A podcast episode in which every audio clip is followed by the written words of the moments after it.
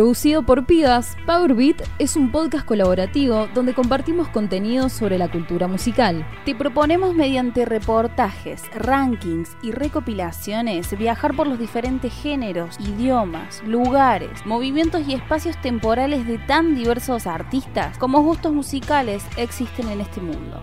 Encontrá nuevos capítulos todos los viernes en Spotify, seguinos en nuestras redes sociales como arroba PowerBeat y buscanos en YouTube como PowerBeat Podcast. Mi nombre es Rayen Guido. Y el mío es Paula Balzola y compartiremos a través de los sonidos un espacio virtual Power para charlar de lo que nos gusta porque, como dice Patti Smith, people have the power o la gente tiene el poder. Esperemos que la pases tan bien como nosotras hablando y compartiendo de música y bienvenidos a PowerBeat. Somos Minas hablando de rock.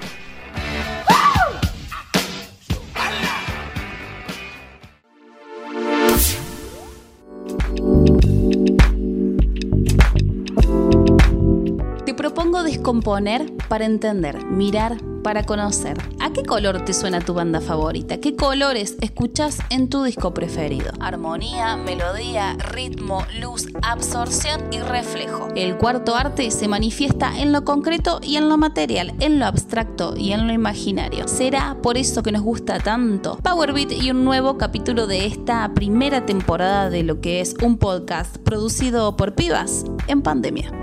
¿Qué tienen en común The Rolling Stone, The Pitch Mode, Talking Head, Soda Stereo, Santana, ACDC, Led Zeppelin, Fito Paez, Babasónicos, Feli Colina, Newen Afrobeat, Black Pumas y The White Stripes? Te lo contamos hoy en tapas que suenan color rojo.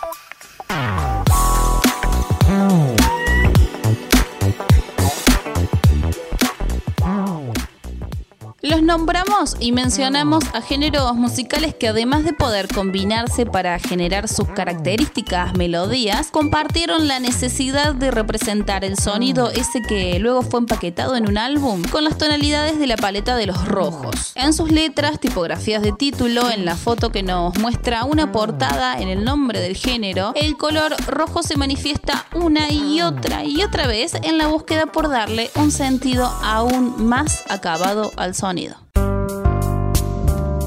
Quizás ya tengas la noción de que el significado de los colores son resultados de convenciones. Las personas de distintas sociedades, culturas, cuestiones de geografía y experiencias varias asignamos tal o cual sentido a los estímulos que nos rodean, en especial aquellos de naturaleza expresiva como el lenguaje y las de alto impacto visual. Las ambigüedades en la historia del color rojo son posta muy muy grandes. Las distancias entre los diferentes valores que representan son tan amplias que un poco te rompen la cabeza si las pensás un cachito. La lógica comparativa acá no tiene mucho para hacer. Al parecer algunos enfatizan en que rojo es el nombre escogido para designar por primera vez en el mundo, en la historia, al conocido color primario de tales características. Por lo tanto, todo indica que rojo es el color más antiguo del mundo. En nuestra realidad concreta y material, el rojo se contiene adentro, en nuestros cuerpos, y representa vida, en tanto circula, y si de repente se cae, se derrama y corre sangre, representa muerte, miedo, enfermedad. Tan temida por unos y tan idolatrada por otros, la sangre es una de las primeras cosas que se viene a la mente cuando pensamos en el color rojo. El dios hindú Rajas es del color del poder, de la acción, de la actividad, el movimiento y las creaciones es de color rojo. Con su forma de elefante, incluso Rajas tiene piel roja en algunas representaciones de pintura. También, para esta cultura, rojo es el color de la sabiduría y del conocimiento que se asemeja a un fuego. Un fuego que por donde pasa destruye impurezas sin dejar más rastro de ella. Mira que loco, sangre, fuego, alto poder. Acá, sangre, fuego, alta morcilla. En la antigua Roma el rojo era un color asociado a la virilidad, era el color de la guerra. Los soldados utilizaban el rojo en sus uniformes para honrar a Dios, el dios de la guerra que se llamaba Marte, que por su aspecto y por evidentes características fue denominado como el planeta rojo en nuestro sistema solar. En la Edad Media los caballeros templarios, una de las órdenes militares más poderosas del cristianismo, heredaron el color rojo de los romanos y con una cruz de Malta ubicada en el pecho infringieron respeto, dominación y temor en cuanto territorio conquistaron en nombre de Dios. Desde entonces el color rojo evoca lo agresivo, lo violento, lo cruel. Una de las versiones que nos cuentan acerca del surgimiento de este mundo trazada a fuerza de calor y sufrimiento y sangre como acá los amigos templarios tan amablemente nos contaron, viene del cristianismo, sí, de la mano de dos bellos personajes que seguramente hayas escuchado nombrar alguna vez en tu vida porque son un novelón, Adán y Eva.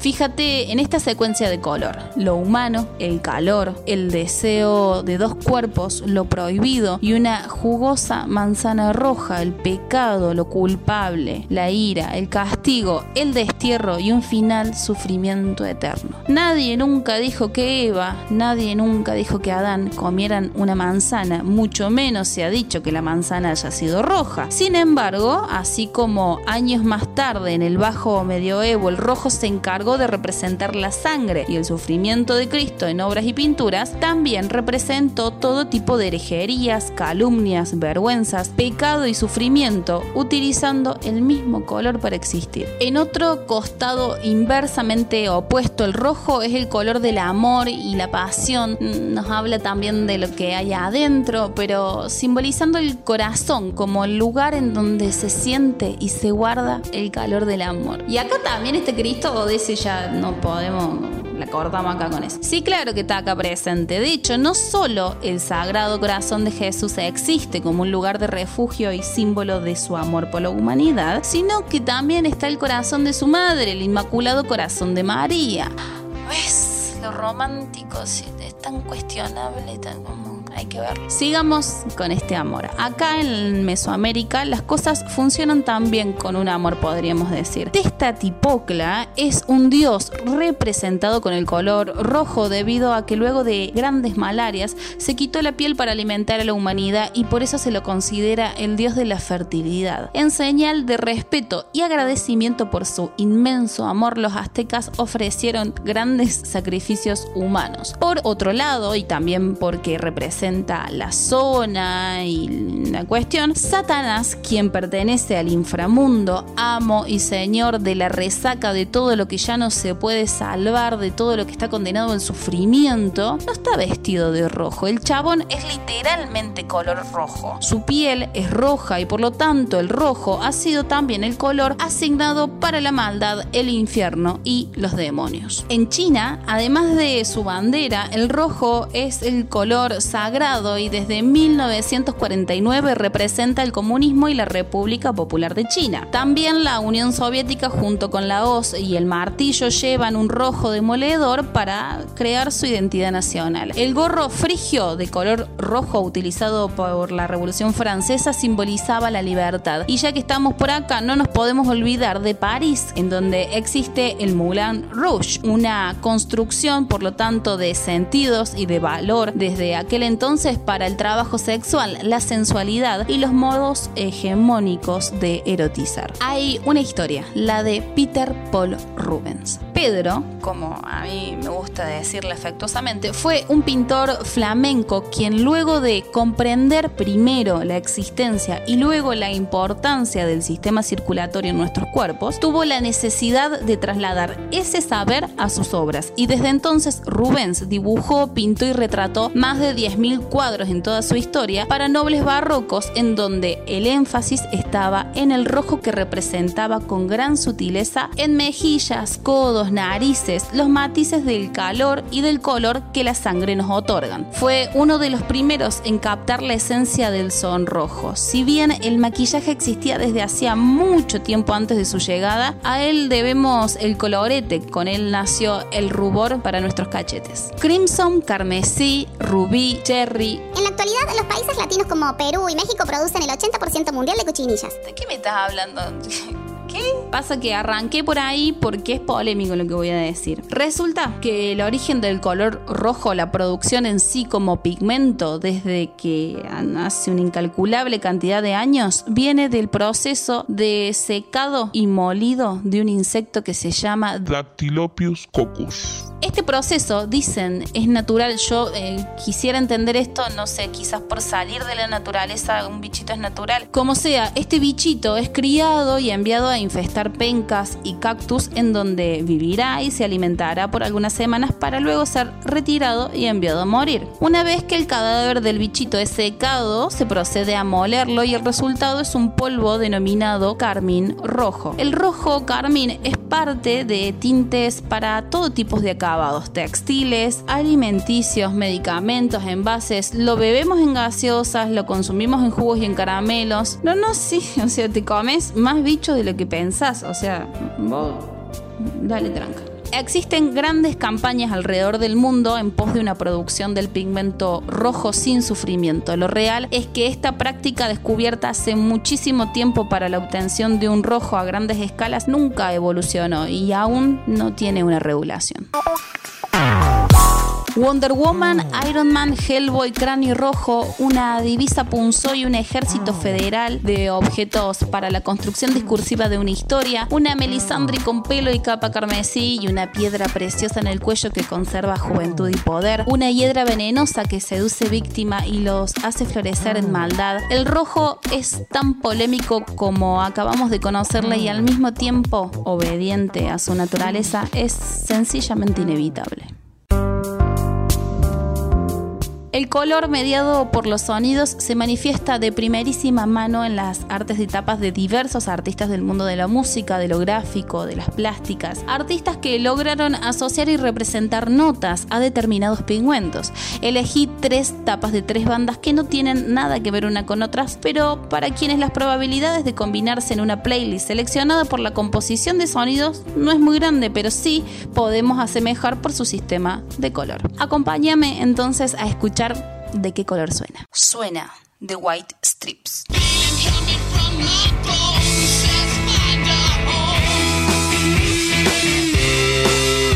Considerado dentro de los grandes discos de culto de los 2000, Elephant nace en el año 2003 y este mundo emprendió un viaje de ida a un nuevo sonido, un estilo único. Compuesto por 14 temas durante 51 minutos nos hablan sugestivas combinaciones de ritmos rotos pero también folclóricos, imágenes sonoras de pura actitud. Las estridencias de Elephant cambiaron nuestro oído enseñándonos a usar un rock desalineado para vestir urbanas de noche y hasta bailar agitando la cabeza. Películas y festivales, campañas publicitarias, incluso de maquillaje y de perfumes, todos querían ser este disco. Es el cuarto disco de la banda y nada tienen para envidiarle sus anteriores y posteriores trabajos sonoros, sin embargo, el mensaje aquí de, de Jack y de Meg es explícito, nos regalan una pureza estética para lo que conocíamos como blues, rock progresivo y lo convierten en punk blues. Es uno de mis favoritos y guarda joyitas como...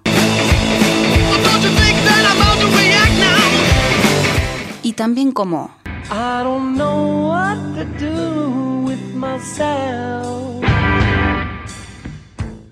Al respecto de la portada que fue diseñada por las muchachas, Jack nos devela algunos misterios. En una simétrica composición de fondo rojo, ella está sentada a la izquierda, vestida con un vestido negro, llora y seca sus lágrimas con un pañuelo blanco, mientras en oposición a él está Jack mirando hacia arriba y a un costado. En el suelo hay Manny. En la escena total ellos son el elefante, son sus orejas, colmillos. Jack comentó al respecto, quería que la gente estuviera mirando la portada de este álbum y luego de un par de años después, habiéndola mirado 500 veces, dijera, hey, es un elefante. Suena No Disco.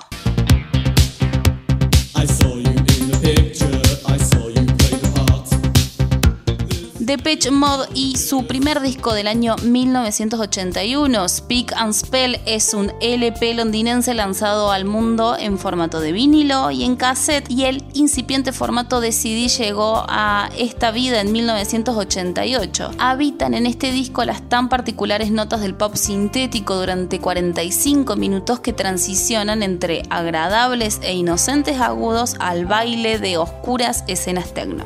Escucha la magia de la que te hablo. Vivid pictures like a wall that's standing empty and the night so still. Tracalada de teclas, golpes sincrónicos en bajos profundos, voces y coros graves, ecos complementados y finales desvanecidos. Brian Griffin fue quien compuso la fotografía de tapa de este disco Speak and Spell y nos cuenta, no tengo idea de cómo llegué a este concepto. Recuerdo que la banda estaba totalmente abierta a cualquier idea, aunque con una portada de cisne no se sabía si era el caso. No obstante, personalmente me encantaría saber ¿Qué me hizo pensar en esta loca idea? Bueno, lo real es que la pintura, lo plástico, el peligro, el deseo, lo natural y lo artificial se ven reflejadas en esa portada de disco, como así también expresa un concepto tácito de un sonido que está empaquetado. Suena Leclerc.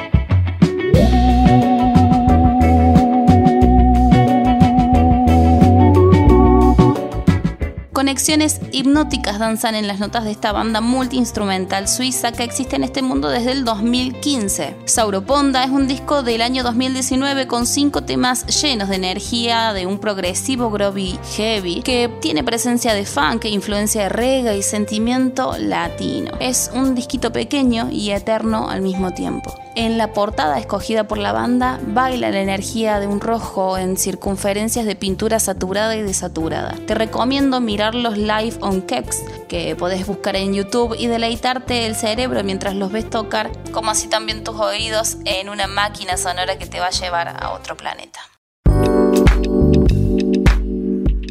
Desde la nave del sonido y del color me despido de vos esperando con ansias me cuentes acerca de cuánta cosita te genera la música que suena de color rojo. Encontranos en nuestras redes, tuitea con el hashtag PowerBeat para saber qué te pareció este capítulo. También puedes buscarnos en Instagram como arroba PowerBeat y enterarte de nuevos capítulos, datitos del mundo de la música y mucho más. Deseamos que en esta entrega te la hayas pasado bien, despejado la cabeza y haber metido ahí un poquito de hombrito para bailar las canciones que suenan rojo. Agradecemos el aguante de siempre a ustedes y a todos los que hacen posible este espacio. Mi nombre es Paula Balsola y esta fue Tapas que Suenan edición roja para Powerbeat, un podcast producido en el medio de una pandemia en un esfuerzo por encontrar y sostener en lo alto lo lindo de este mundo.